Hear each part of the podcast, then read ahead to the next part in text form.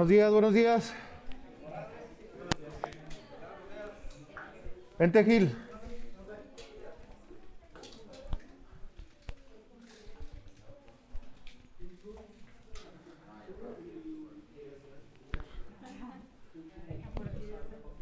Vente, Gil. ¿Quién, quién más se sube con, contigo, Gil? ¿Sí? Y... ¿Sí? Adelante de una vez para empezar. gente. Muy buenos, buenos días, buenos días a todos. Vamos a, a darle porque se van a ir con su compa ya de Canaco y pues está. Con mi compa el bigotón. Bigotes de brocha, mijo. Pásale. Pásale. No, no, no, ¿qué tiene? Pues, Pues muy buenos días a todos. Eh, hoy 19 de abril, lo movimos ahora martes. Eh, gracias por estar este día y como cada rueda de prensa traigo dos, tres temitas. Al final si me gustan preguntarme, eh, adelante. Bueno, empezamos con, con este primero que es eh, que se, se realizará una charreada a beneficio de trasplantes renales. Hoy queremos presentarles como primera parte de esta conferencia de prensa un tema que no es muy económico, pero que nos interesa a todos. Ojalá lo puedan llevar a sus redacciones. Se trata de un evento altruista, eh, es la realización de una charreada a beneficio de gente que tiene problemas con los riñones y que necesita un trasplante. Es por eso que hoy eh, me acompañan eh, Gildardo Muñoz de la Asociación Mexicana de Profesionistas Inmobiliarios, que nos va a platicar eh, un poquito de este evento de la charreada. Y también nos acompaña A Cristina Morales, a sus órdenes. Cristina Morales, también del Rotario, Cristina de los No, Charros. soy mamá escaramuza. Mamá Escaramuza. Y nos van a platicar un poquito de lo, de lo que traemos el próximo fin de semana. Así lo entiendo, Gilardo. Así Adelante, es, por favor, es, si ¿no? nos gusta. Eh, primero que nada, pues muy agradecido por la invitación, agradecido por, por unirte a, a- este evento altruista completamente rotario. En este caso vengo con la cachucha rotaria, donde estamos haciendo un evento eh, enfocado a, a varios temas. El principal es a rescatar nuestras tradiciones, llegar al lienzo y ver a estos pequeñines haciendo esas eh, actividades, suertes, que te quedas impresionado y desafortunadamente los tenemos olvidados. Parte de lo que platicaba en su momento con Tori, con Christy, el, el hecho de, de- de vol- volver a ser niños, de volver y dis- disfrutar eh, actividades como las que tenemos olvidadas, nos lleva a también hacer una actividad en la cual también buscamos el dar un beneficio a la comunidad, hacer ese proyecto insignia que nosotros como Rotarios, como el Club Ju- Juárez Norte, estamos realizando, que es el trasplante renal. ¿De qué se trata esto?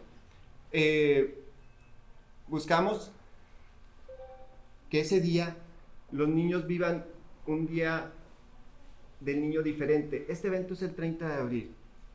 Buscamos que ese día los niños disfruten toda la experiencia de un charro, la experiencia de una escaramuza. Esa es la intención, la invitación a la comunidad para que se una, para que asista. Es un evento totalmente familiar. El donativo que se está manejando son 100 pesos la entrada. Los niños menores de 12 años entran totalmente gratis. Entonces, estamos en un ambiente totalmente familiar y lograremos un beneficio enorme. Podemos ayudar a muchas personas en las cuales tienen un problema renal. Gracias, Gil. ¿Algo, Cristina, que quieras comentar acerca de esto? No, pues invitar a toda la, a toda la sociedad, ¿verdad? Es, eh, llegó Gil con nosotros y, y no, no conocía lo que era el lienzo charro, no conocía lo que son las tradiciones y sobre todo lo que hay detrás de una presentación. Son presentaciones que duran cinco minutos, por decir algo, y, y las niñas practican pues casi diario, ¿verdad?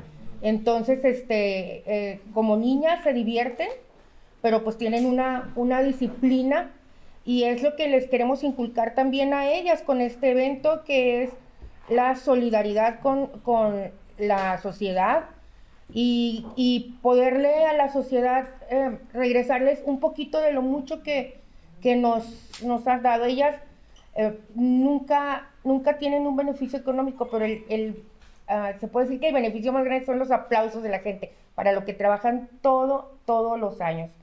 Entonces, pues que, que nos acompañen, que sepan lo que es nuestra cultura. Este, no sé si sepan, pero la charrería es patrimonio este, cultural. Y pues es algo muy, muy bonito, ¿verdad? Que se empapen un poco de nuestras raíces.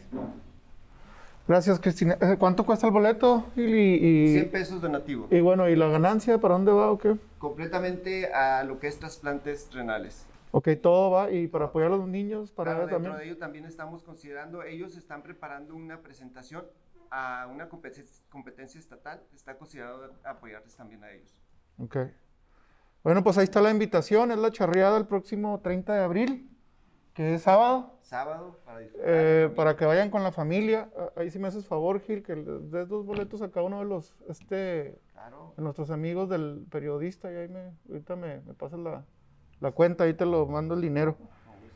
Este, y bueno, aunado a esto, de esta actividad que, estamos sumándonos con AMPI, con los Rotarios y con otros organismos, también quiero platicarles de la limpieza del río. El próximo domingo 24 de, de, abril.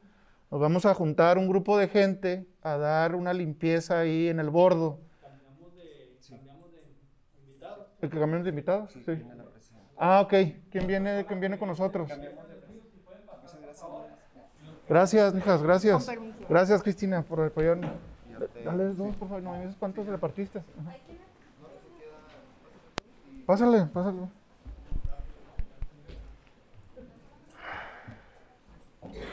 Mi pit.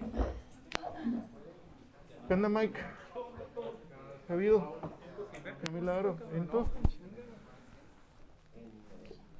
Gracias. No, gracias.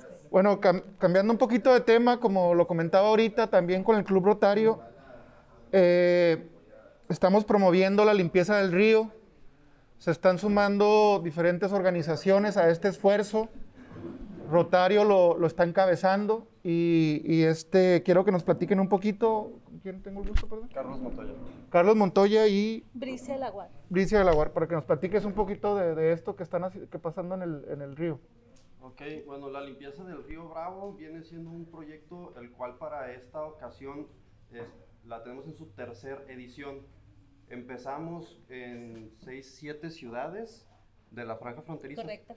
Y actualmente se están sumando 12 ciudades de la franja fronteriza, empezando desde Juárez El Paso hasta Matamoros y Brownsville. Este proyecto nos estamos basando del manual de proyectos que tenemos del Grupo de Acción de Rotary por la Sostenibilidad Ambiental, ESRAC, que se elaboró en colaboración con el Programa de Naciones Unidas para el Medio Ambiente. Por lo tanto, estamos aquí generando un proyecto uh, que se puede replicar en cualquier parte del planeta y que tiene el apoyo de grandes especialistas de todas partes del mundo. Uh, nuestra organización Rotary Internacional es una organización de servicio humanitario en más de 200 países. Es un, en, en un, eh, con una membresía de 1.4 millones de socios rotarios, que nos permite a través de nuestro servicio promover la paz. ¿Qué es lo que estamos haciendo aquí en el Río Bravo? Este proyecto se inició en la temporada de la pandemia y tenemos en este momento la participación de 12 ciudades que quiero mencionárselas a ustedes. Rotarios y Rotorax ah, están asistiendo como coordinadores de 12 ciudades en Tamaulipas tenemos a Nuevo Laredo, Reynosa, Matamoros, Nuevo Progreso y la ciudad de Río Bravo. En Coahuila tenemos a Ciudad Acuña y Ciudad de Piedras Negras. En Texas tenemos a Laredo, Texas, Bronzeville y El Paso, Texas. En Chihuahua, pues Ciudad Juárez. Y se nos acaba de unir a Nuevo México, la ciudad de Socorro. Quiero mencionar lo que, la información que tenemos de la segunda limpieza. El pasado domingo 17 de octubre del 2021, a las 8 de la mañana, para celebrar el Día del Río Bravo, tuvimos nuestra segunda limpieza binacional, que fue a lo largo del río, con la participación de nueve ciudades en la segunda limpieza, tuvimos más de mil voluntarios, rotarios, rotorax e interax, organizaciones de protección del medio ambiente, líderes comunitarios, representantes gubernamentales, alcaldes, como en especial nuestro presidente municipal de Ciudad Juárez, es ah, Cruz Pérez, uh, SILA y la Universidad ah, Texas International University, así como el Instituto Tecnológico de Monterrey. Quiero mencionar que en, el, en, el, en la porción que se trabajó en la segunda limpieza, se recolectaron 350 llantas solo en Ciudad Juárez, en el río. A lo largo del río Bravo fueron más de 16 toneladas de basura y plástico, 10 toneladas de maleza deforestada y 20 toneladas de hojas de palma y ramas secas.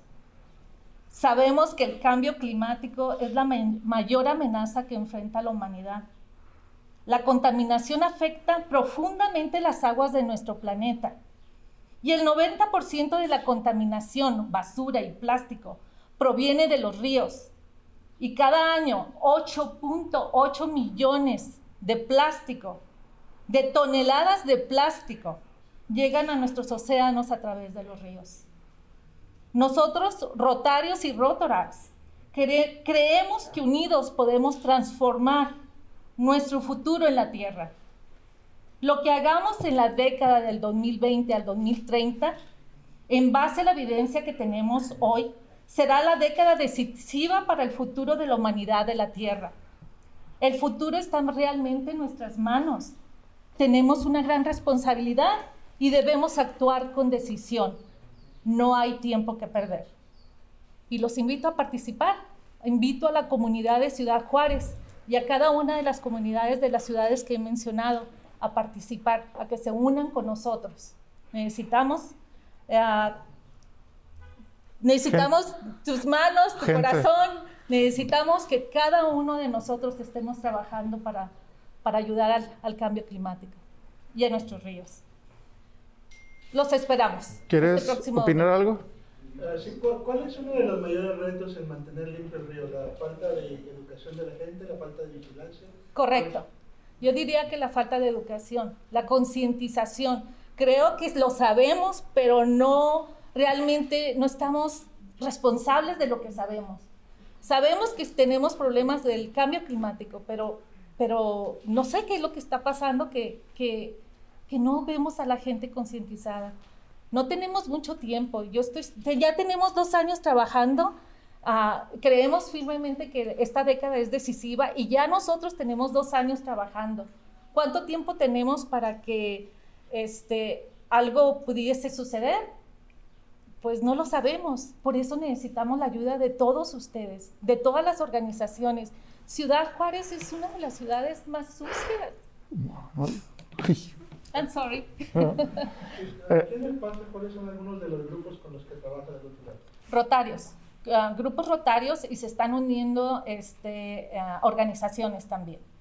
En ah, Laredo, Texas, tenemos a la Universidad de Laredo, Texas. ¿Cuánta gente necesitan y, qué tramo les gustaría limpiar? Pues los, que quieran caer. Carlos. ¿Cuándo es el, es el domingo? Es el domingo a las ocho y media de la mañana. El punto de acceso es a partir de el, del lado del punto, donde vino a visitarnos el Papa. Por ese lado hay una, hay una entrada de terracería. Nos estaríamos moviendo a partir de ahí por todo el bordo hasta llegar a la altura de la X. A la altura de la X hay una bajada por el revestimiento.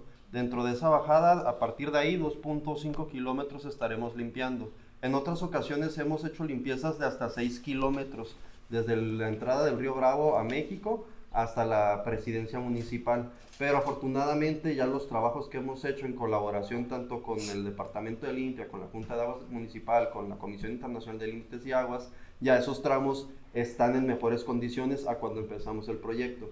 Encontramos, gracias a una, una inspección que hizo el coordinador local aquí en Ciudad Juárez, Gildardo Muñoz, presidente del AMPI, él nos pudo ah, encontrar de que el tramo más crítico actualmente es a partir del que les comento, poco después de la X, donde termina el revestimiento, 2.5 kilómetros donde sí hay demasiada basura. Entonces, el punto de reunión es el, en el punto.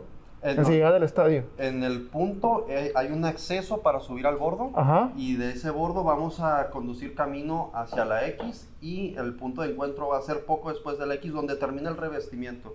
Donde Ok. ya deja de ser un río de concreto y empieza a ser río natural. ¿Y a qué horas es? A las Ocho y ocho. media. Entonces están todos invitados a las ocho y media. Necesitamos manos, necesitamos gente que se sume a este esfuerzo de limpiar.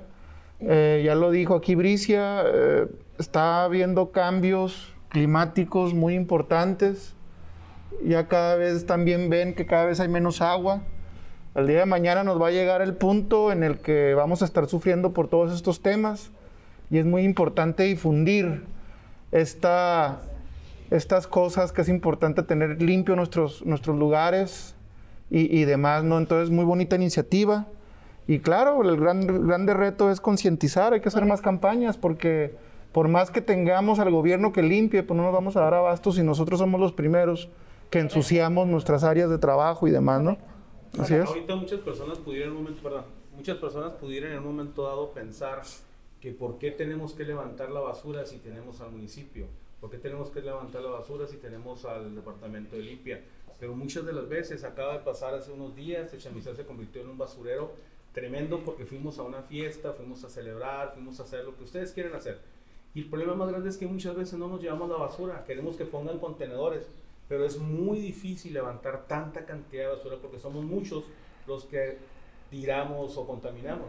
Entonces la intención ahorita es concientizar a las personas y darnos cuenta que estamos en la mejor oportunidad de ayudar a la Ciudad Juárez, ¿verdad? de cambiar a Ciudad Juárez, de poder ser mejores ciudadanos y, a- y apoyar, ¿por qué no?, al municipio que está trabajando fuertemente con nosotros. Habrá quienes piensen que no es así, pero en este momento gracias, eh, ingeniero Salandía, por la todos oportunidad de estar con ustedes.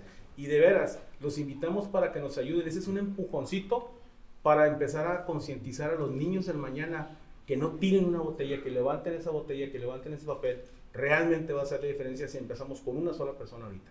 Gracias. ¿Alguien que tiene una pregunta? Ay.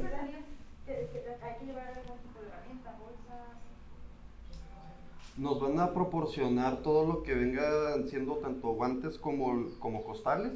Lo que sí se les pide es de que traigan ah, ropa de Larga. playeras de manga larga. Por el sol. Ah, si por el sol, ah, pantalón de mezclilla, o sea, shorts Botas. no, de preferencia no. Y si pueden ser botas para, para el terreno, mejor. Porque Mejor. recordemos de que igual hay biodiversidad en el área, así que debemos de tener nuestras precauciones. ¿Cuántas personas estiman que vayan a participar en el evento? Como este es un evento, bueno, es, es una, un tramo mucho más pequeño que en otras ocasiones, porque gracias a la colaboración que se ha generado, ya cada vez vamos teniendo más el impacto que buscábamos tener en el río. Buscamos tener alrededor de unas 200, 250 personas para poder limpiar todo el tramo. En otras ocasiones era más del doble de área, pues sí necesitábamos más gente. Para esta ocasión, pues entre más gente venga mejor, ¿no? Más rápido. Más rápido terminamos. Pero esperamos al menos unas 200, 250 personas. Hasta se pasan a mi colonia, ¿no? También. Si nos ayudas, ¿Quién más? ¿Terminamos?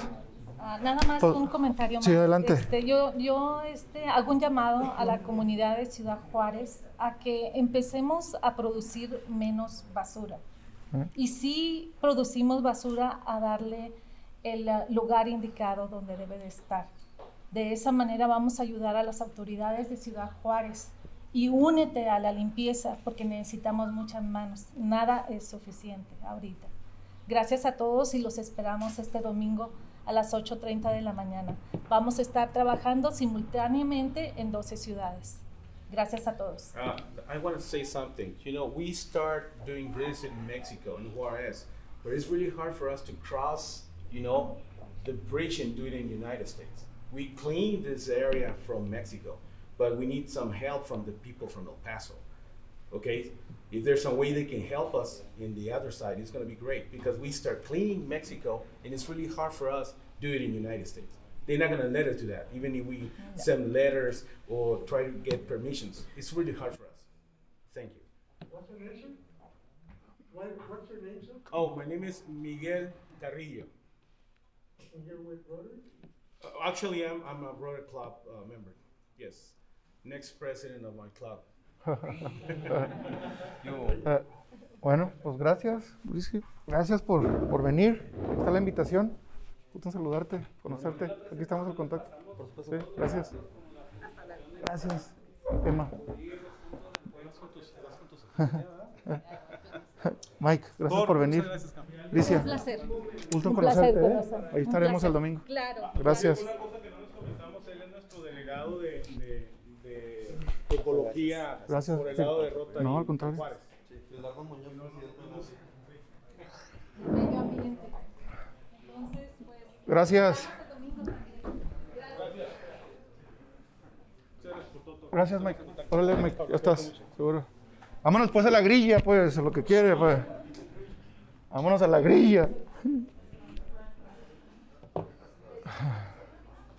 Dale, Pavel, porque para que me pongas en. Sí, ya sé. Bueno, pasando a otros temas, eh, traigo información acerca de, de los cruces internacionales. Como ustedes ya vieron lo que pasó en, en días pasados acerca de las revisiones a todos los trailers que traían mercancía, todas las revisiones y todo lo que causó en logística. Y para nosotros surge desarrollar el cruce por Nuevo México. En las crisis pues también salen oportunidades, eso nos quedó claro ahora que Texas ordenó revisar los trailers que cruzan de México a Estados Unidos y nos generó un cuello de botella muy importante. En medio de toda esta crisis, eh, muchas de las empresas volteamos a ver a Santa Teresa como una opción de cruce más rápido. Eh, aquí nosotros como Juárez tenemos esa ventaja logística en la que, muy grande, en la que el cruce fronterizo con los dos estados, que son Texas y Nuevo México, eh, y cada año cruzan hacia Estados Unidos por esta región más de 580 mil trailers cargados, contando el Puente Libre, Zaragoza y Santa Teresa. Y ahí están, en ese país, y me hacen favor de, cambiar la, filmina. Así se divide el cruce de cargas por los diferentes puertos de, de Ciudad Juárez. El que, el que ocupa el, el mayor porcentaje de cruces es Isleta Santa Teresa, es Isleta Zaragoza, y luego le sigue el área de, Santa Teresa y muy poco aquí por el puente de Córdoba Américas. Eh, aquí lo preocupante es que tenemos todo concentrado en el cruce de Zaragoza, Isleta, y muy poco por el puente libre. También es preocupante que un 83% de nuestra carga esté pasando por Texas. Ahora que tuvimos esta, crisis, volteamos a ver otras opciones, que fue Santa Teresa, y fue muy importante para poder desahogar todo el problema que teníamos de los cruces. Lo que nos dicen es que en esa semana de cruces de cargas por Santa Teresa casi se duplicó.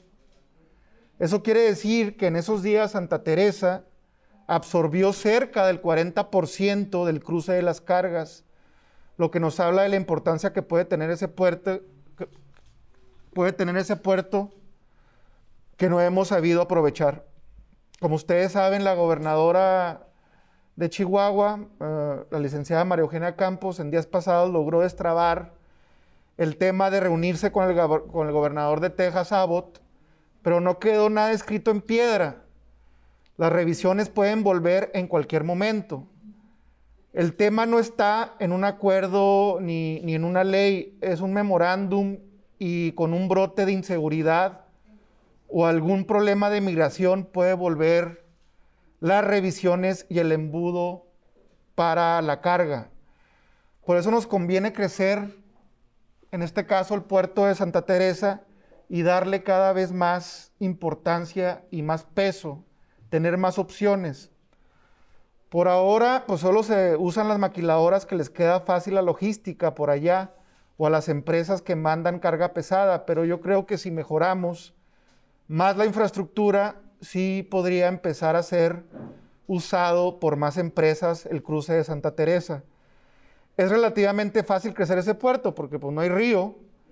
Es necesario hacer un puente, no es necesario hacer un puente, sino solo ampliar el ancho de las calles del cruce y más infraestructura en revisión y tecnología. Tiene la capacidad de crecer porque hay terreno para hacerlo y disposición por parte del gobierno de Nuevo México y nosotros empezamos a cabildear ya con el gobierno mexicano también. La desventaja que muchos dicen es que está un poco más lejos, pero cuando el Córdoba o el Zaragoza están congestionados, haces menos tiempo en llegar a Jerónimo que en cruzar por, por esta vía. Una de las cosas que podemos hacer es trabajar con, ya con el municipio en infraestructura para que las cargas puedan atravesar más libremente la zona de Anapra. Eh, mañana, mañana miércoles, vamos a reunirnos con el director de, ese puerto de, de, Santa Teresa, de CBP, con el señor John Hawkins y con el director ejecutivo de Nuevo México del Border Authority, Marco, Marco Grajeda, para empezar a ampliar estas posibilidades. Vamos a hablar con ellos sobre las oportunidades y capacidades que tiene Santa Teresa y el margen de maniobra que tienen durante emergencias como esta. Eh, también vamos a ver si existen posibilidades para crecer esas aduanas, eh, lo que nos ayudaría a desahogar estos otros cruces. Eh, vamos a otorgar también un, agradecimiento a estos funcionarios por la disposición que tuvieron para resolver la crisis que nos generó Texas. Como ustedes saben, ellos ampliaron las operaciones de 6 de la mañana a 10 de la noche en varios de, estos días que coincidieron con, la Semana Santa. Es el primer contacto, vamos a seguir trabajando con ellos y, lo que no queremos y lo que hemos dicho muchas veces es que impacta directamente a la competitividad. E insisto que es un riesgo latente de que vuelvan a imponer estas revisiones mecánicas y de seguridad que hacen más lento el cruce. Si el día de mañana otra vez el gobernador dice que tenemos un problema de seguridad, simple y sencillamente van a volver otra vez las revisiones. Entonces tenemos que seguir trabajando con la seguridad, pero también ver esas oportunidades de tener un mejor puerto por el lado de Nuevo México. Eh, pues ahí están los datos, ahí pueden ver cómo cruzan las cargas, todo está por Zaragoza y hay que buscar cómo repartir el pastel en ese sentido en los diferentes cruces, sobre todo por Nuevo México. Bueno, y, eh, hablando de otro tema, traemos el tema económico, cómo ha estado los tres primeros meses del año. Sacando los datos económicos, vemos que la maquila sí está creciendo y que la economía local cada vez está rezagando más. Durante el primer trimestre de este año, nueve de cada diez empleos creados en Juárez son de la industria maquiladora. Eh, esto nos preocupa porque la economía local no está creciendo al mismo ritmo que la maquiladora. Es decir, la, maquila es cada vez más grande y el resto de la economía cada vez más pequeña. Recordemos que en Juárez el empleo industrial local es muy poquito, no marca, la gran mayoría del empleo industrial es la maquiladora y ahí lo pueden ver en esta gráfica. Son más de dos años, de enero del 2020 a la fecha, y vean el empleo industrial, empieza en un 65% en 2020 y ahorita en 2022 ya está en 67.19. Luego, vean el empleo que no es industrial y ahí están pues el comercio, los servicios, el transporte, construcción, etcétera. Y empezó en enero del 2020 con un 34% y ahorita en 2022 bajó a un 32%. Eso quiere decir que en los últimos 10 años la industria ha venido ganando mucho terreno, más de 8 puntos porcentuales. La economía juarense no está creciendo al mismo ritmo que la maquiladora y no hay una estrategia que nos ayude a revertir esta tendencia. ¿Por qué es importante? Porque hay una gran diferencia entre las empresas locales y la maquiladora. La maquiladora, la maquiladora deja una derrama en salarios, ya lo hemos platicado, proveeduría de servicios y un poquito en proveeduría de insumos.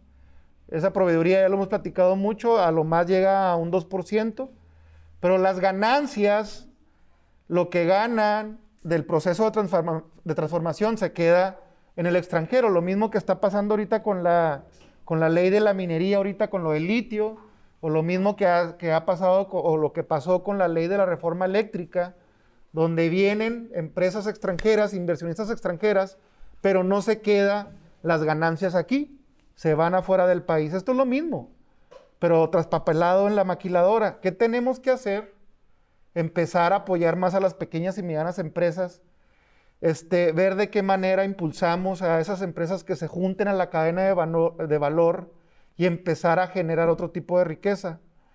Eh, eso lo han hecho otros países, lo hizo China, lo hizo Asia, lo hizo Corea, lo está haciendo la India, etc. Ya lo hemos platicado, hoy van a ver otra gráfica también, donde todo lo que se compra por la industria maquiladora, lo que se compra aquí localmente y el presupuesto del municipio o del estado.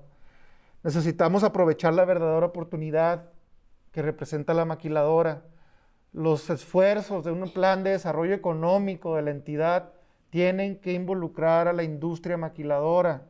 Pueden hacer muchas cosas, pero si no lo involucran, simple y sencillamente vamos a seguir hablando de lo mismo y van a pasar otros 50 años hablando de lo mismo, viviendo de lo que puedan venir las empresas maquiladoras a generar y solamente a generar empleo. Eh, no tenemos proveedores, nos urge desarrollarlos, es lo que estamos tratando de mostrarles a los gobiernos ver de qué manera se suman a esos esfuerzos. Eh, está complicado, pero de alguna manera necesitamos cambiar esa dinámica de ser una ciudad de obreros y renta de naves, renteros, de ser una ciudad pujante económica, de proveeduría, de exportación directa. Es urgente, urgente ya hacer algo distinto con nuestra economía. ¿Por qué? Y lo hemos dicho durante todo este tiempo, es el Juárez Moment, ¿no? ¿Por qué el Juárez el momento de Juárez? ¿Por qué? Porque ahorita el transporte, la logística de traer insumos de China, de Asia, es muy caro. Si antes te costaba 2 mil, 5 mil dólares traer un contenedor, ahora te cuesta 80 mil, 90 mil dólares traerlo. Punto número dos, la pandemia. La pandemia hizo que todo se regionalizara otra vez y empiezan a surgir proveedores y necesidad de proveeduría. Punto número tres, todas esas empresas que utilizaban eh, gente para hacer algo técnico en Estados Unidos, o ya se jubilaron o ya murieron. Entonces necesitan seguir trabajando en fabricación de moldes, de troqueles, de partes y demás. Y la única opción que tiene Estados Unidos es México. Entonces, por esa y muchas otras razones, tenemos que impulsar a las pequeñas y medianas empresas de nuestra región. Ahí están los datos para que se los lleven, que la economía no está creciendo, están creciendo las naves industriales, pero ni el comercio ni los servicios están creciendo. Cada vez se le compra menos a la, economía local. Y por último, pues tenemos el anuncio del networking binacional.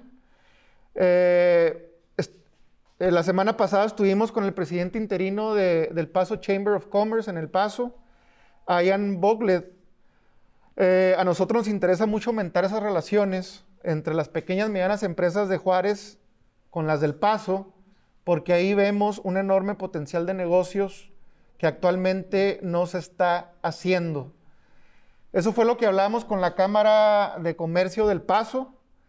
Eh, vemos mucha la posibilidad de que sus afiliados del Paso vengan el próximo 19 de mayo a nuestro evento del Bison the Table eh, como ustedes saben, es el, evento anual de networking que tenemos en Canacintra. Estamos esperando alrededor de 40 empresarios del Paso, donde puedan estar con los de Juárez para hacer negocios y con las maquiladoras de Juárez. En esta edición estamos contemplando alrededor de 150 empresas en la terraza Cibeles, exponiendo lo que hacen.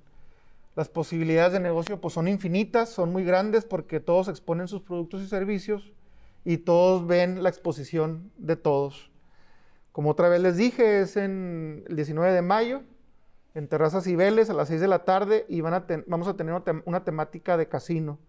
Es un ambiente relajado de negocios, para hacer contactos, para agarrar ideas de cómo crecer sus empresas, para conseguir clientes, proveedores. Y, bueno, ahorita ya tenemos confirmadas 15 maquiladoras entre ellas está Harman, está Hubel, está Keytronic. Eh, y hay otras más que ahorita no recuerdo el nombre, pero otra vez es el próximo 19 de mayo en Terrazas y Vélez a las 6 de la tarde. Vienen el Paso Chamber y con varias gente de ese sector agremiados de ellos, todavía no nos confirman bien exactamente, de, de diferentes sectores, industria, comercio, principalmente, ¿no? Por mi parte son los temas que traigo, no sé si ustedes traigan otro tema que quieran abordar. Adelante. Volviendo a Santa Teresa, es importante no solo desarrollar un mejor cruce fronterizo, um, ¿no hay planes para desarrollar uh, más parques industriales en esa área? Sí, bueno, al, al, al, momento de que detonas más el, el, puerto fronterizo, que se abre más agilidad en el intercambio de, de, mercancías, pues también se abre la posibilidad para que lleguen más empresas a esa área. Ha habido muchos esfuerzos, hay muchos planes de parques industriales. Nosotros creemos que sí hay que apostarle a ese lado, donde en ese lado sí hay posibilidad más real de distribución de luz eléctrica. Como ustedes saben, ha crecido mucho la ciudad para aquel lado, para el sur, suroriente de la ciudad, y ahí se ha batallado mucho para la distribución de luz eléctrica. Pero, para acá, para este lado, para el norte, para Napra, hay más posibilidades de distribución. Entonces eso también tiene que ser un detonante para que el día de mañana lleguen empresas a instalarse en ese sentido. Y seguimos trabajando también con el, gobierno de Nuevo México para apoyar el crecimiento económico de esa zona. Pero es primordial que tengamos un polo logístico en desarrollo en esa área de, de, de Santa Teresa. ¿Ya tienen identificado este, o datos sobre el impacto económico que generó aquí en Ciudad Juárez sobre esta situación de las revisiones exhaustivas? No tenemos, hemos tenido eh, información de diferentes maquiladoras, sobre todo, en las que les ha parado, eh, ha parado su, su, sus líneas porque no pueden cruzar sus mercancías. Eh, han modificado sus líneas de producción hasta cierto punto o han estado empujando para que se abran, abran las, las líneas más rápido, pero no tenemos cuantificado en, en cuestión de valor cuánto ha representado esas, esos paros. Eh, temporales de líneas de producción a raíz de que tuvieron que esperar mucho tiempo en poder cruzar la línea divisio, divisoria. Pero no tenemos todavía información de eso. ¿Ya se ha empezado a normalizar o cuándo Sí, ya está normalizado, pero como lo comentaba ahorita, pues está en la cuerda floja, ¿no? Porque el día de mañana, pues no es una ley, no es nada, es un memorándum, es un acuerdo. Y si el día de mañana el, el, el gobierno del estado de Texas considera que hay problemas muy fuertes de, de, seguridad, que hay problemas de migración y demás, pues van a volver otra vez las revisiones y otra vez a parar. O sea, entonces, ¿qué estamos haciendo desde el punto de vista de seguridad? Y también, ¿qué estamos haciendo para explotar el, puente, el, el, puerto de Santa Teresa de Nuevo México? ¿no? Son las dos cosas que tienen que estar trabajando los gobiernos, definitivamente. Precisamente en el tema de seguridad, este día pues va a presentar la gobernadora la plataforma Sentinel aquí en Ciudad Este, ¿Cuál es su opinión al respecto de acciones? Pues son esfuerzos que se tienen que estar empujando. El hecho de que tengan más cámaras de video, que se tenga más vigilada la ciudad, pues es bueno. Son estrategias que se están utilizando y pues hay que seguir empujando, hay que seguir insistiendo en que se tengan mejores condiciones de seguridad. No pueden estar pasando estas cosas, ya lo vemos como normal. Y cada vez, como lo comentábamos, tenemos que denunciar, tenemos que participar, tenemos que generar economía también para que no pasen estas cosas. Pero sí, todos los esfuerzos que vengan en ese sentido, pues lo vamos a, a monitorear, más que aplaudir, porque no se ha ganado nada. Al contrario, pues hay que sumarnos a los esfuerzos, este, a ver de qué manera aportamos nosotros también como iniciativa privada porque la responsabilidad de la seguridad es de todos, no solamente de la policía. Ellos ejecutan, pero la responsabilidad de tener mejor seguridad es de todos. Todos estamos en este barco, ¿no? ¿Y se van a sumar ustedes como eh, iniciativa privada con, la, con cámaras del sector?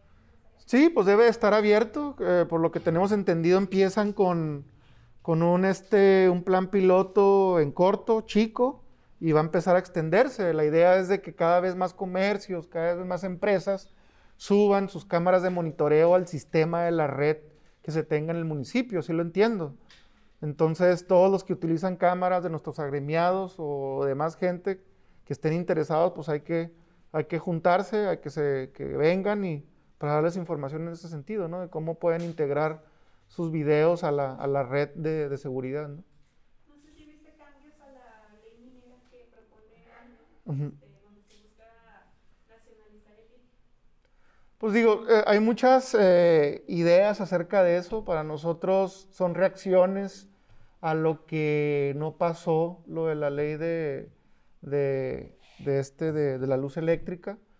Nosotros lo hemos dicho muchas veces, tiene que haber leyes que promuevan el desarrollo económico, las inversiones. Y en ese entendido, tenemos que hacer que esas inversiones que lleguen, que no se lleven la riqueza, que de alguna manera dejen esa riqueza ahí. Entonces, desde el punto de vista de la ley de, minera, sí, pues está bien.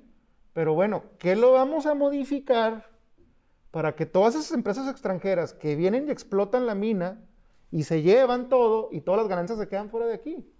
¿Qué, qué es lo que van a cambiar en el legislativo para que esas ganancias no se lleven, se queden aquí? En el tema del litio habría algún impacto dado que es un compuesto que utiliza, por ejemplo, la industria.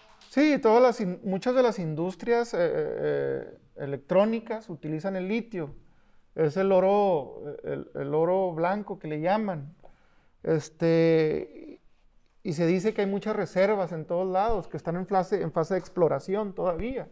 Entonces sí, hay que empezar a legislar en ese sentido, pero en ese sentido, para que se quede más ganancia aquí y sea más aprovechado aquí. Pero no, debe, o sea, no, si, si, si no lo haces en ese sentido, no. Si lo haces en el sentido de que atraer más inversión, de que se genere más economía, pues es positivo, pero que se queden más ganancias aquí en territorio mexicano.